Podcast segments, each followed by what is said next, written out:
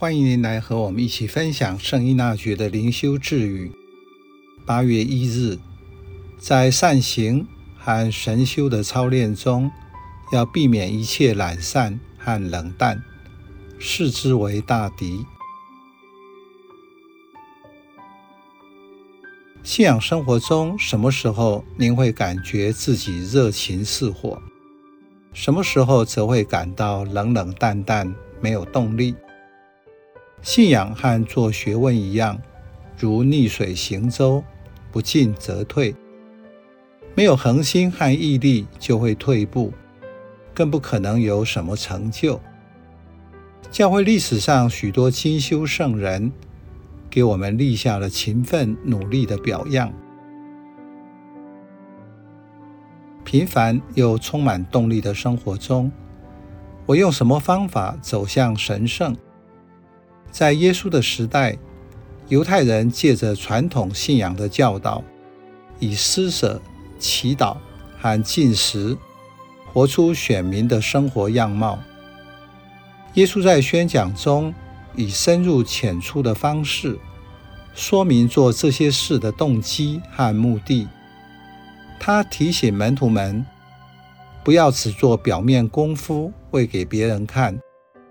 无论做什么，最重要的是和天父的相连结，学习效法他的成全，这样天父一定有所回馈。在新约的几本著作中，都提到善功的重要及意义。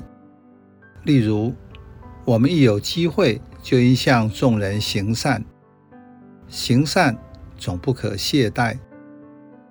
因为天主不是不公义的，甚至忘掉了你们的善功和爱德，即你们为了他的名，在过去和现在，在服侍圣徒的事上所表现的爱德。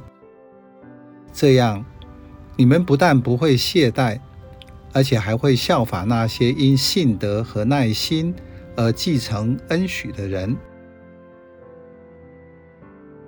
这句智语，善功和神圣的修炼中，要避免一切懒散和冷淡，将其视之为最坏的敌人，或是头号的敌人。这里所讲的懒散，是指七罪中的懒惰。今天灵修生活要做善功和神圣的操练，依然是相同的生命课题。所要学习的是，在忙碌之下，看出自己的懒散，觉察自己好像做了很多宗，却疏忽了很重要的这两项。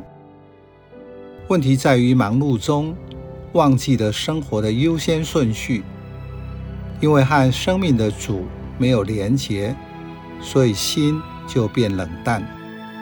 因为太忙，焦虑太多。灵性就死了。